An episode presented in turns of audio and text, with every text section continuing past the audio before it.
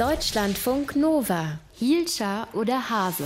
Microsoft hat was Neues in seine Cloud-Lösung Office 365 eingebaut. Ein Filter gegen Offensive Speech, also beleidigende und verletzende Sprache. Könnte man ja sagen, gute Idee, ist vielleicht nicht schlecht, wenn noch mal jemand über den eigenen Text drüber guckt und was rausfiltert, über das man sich am nächsten Tag geärgert hätte. Kann man aber auch sagen, ist ganz schön gruselig, wenn da so ein automatischer Zensor an unseren Texten rumwurstelt. Eine gute oder eine schlechte Idee? Die Frage geben wir weiter an unseren Netzreporter Michael Gessert. Das ist schwer zu sagen, weil, ähm, also sagen wir mal so, dass man muss erstmal feststellen, dieser, dieser Filter, der äh, sich eben dagegen beleidigende Sprache ist der erstmal adressiert an Firmen und Behörden. Der ist erstmal richtet sich nicht an Privatanwender.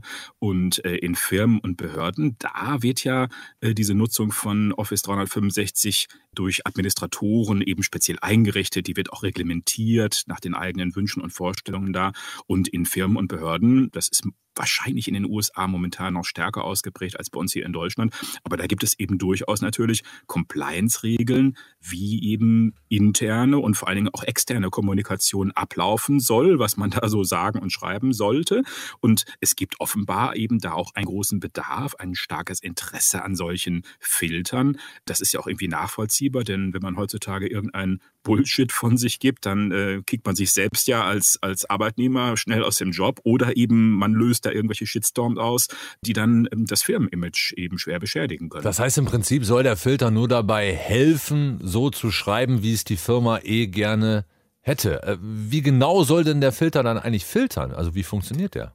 Ja, also laut Microsoft, diesem Eintrag im Blog, soll der äh, Drohungen, gezielte Belästigung und Schimpfwörter herausfiltern oder ankreiden können. Und äh, diese ganze Sache beruht natürlich wieder mal auf KI, also auf künstlicher Intelligenz, auf Algorithmen, die Microsoft quasi als Rohbau jetzt so bereitstellt, aber die erstmal spezifisch trainiert werden müssen.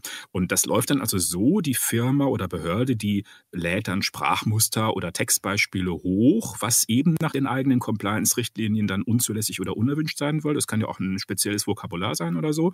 Dann liefert dieser Algorithmus eine erste Version dieses Filters und dann muss man den eben mit weiteren Textbeispielen wieder testen, um dann wirklich zu überprüfen und dann auch weiter zu trainieren, dass der Filter eben tatsächlich bei relevanten Inhalten anschlägt und bei harmlosen Texten eben nicht anschlägt. So, jetzt haben wir in der Vergangenheit schon öfter gehört, auch künstliche Intelligenzen machen mal Fehler und filtern was raus, was vielleicht gar nicht hätte rausgefiltert werden müssen. Also ist vielleicht ein bisschen übereifrig oder findet irgendwo Schmutz, Dreck, wo gar keiner war. Und dann wird das Ganze geblockt oder zensiert. Das kann ja auch sehr nervig sein. Das ist absolut. Das ist natürlich die Sache, die öfter passiert. Und genauso ist das auch passiert, denn der jetzige Algorithmus von Microsoft, das ist schon eine verbesserte Version. Die Vorläuferversion, die hat eben tatsächlich äh, allzu oft falschen Alarm geschlagen und Microsoft empfiehlt die also nicht mehr einzusetzen. Ist aber offensichtlich zuversichtlich, dass diese neue Version jetzt besser funktioniert. Die soll übrigens auch in sieben Sprachen funktionieren, aber darunter auch Deutsch.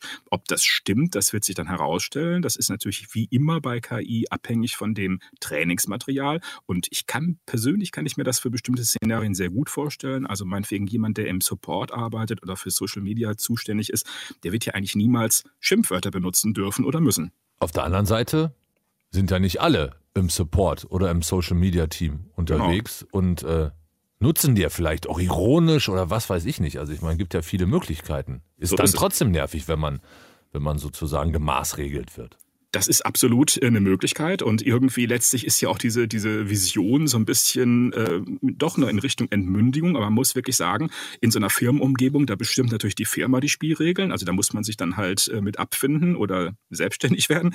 Und klar, also Filteralgorithmen, die jetzt wirklich zuverlässig funktionieren und eben dann nicht mehr so blöde Fehler machen, die sind ja auch für alle Social Media Plattformen sehr verlockend, weil die können natürlich damit dann eben staatliche Vorgaben gegen Hate Speech oder Desinformation dann einhalten. Und man muss sich auch wirklich klar machen, also solche Filter möglicherweise jetzt noch nicht so ausgefeilt wie dann demnächst, aber die sind ja bereits überall im Einsatz und eigentlich glotzen auch jetzt schon KI-Algorithmen in unsere Texte und in unsere Mails rein. Das ist eben halt der Segen oder vielleicht auch der der Fluch der schönen neuen Cloud-Welt. Die schöne neue Cloud-Welt und Microsoft und Office 365, ein Filter, der von vornherein verhindern soll, dass man beleidigende Sprache verwendet. Die Infos dazu hatte Michael Gessert, unser Netzreporter. Deutschlandfunk Nova, Hielscher oder Hase.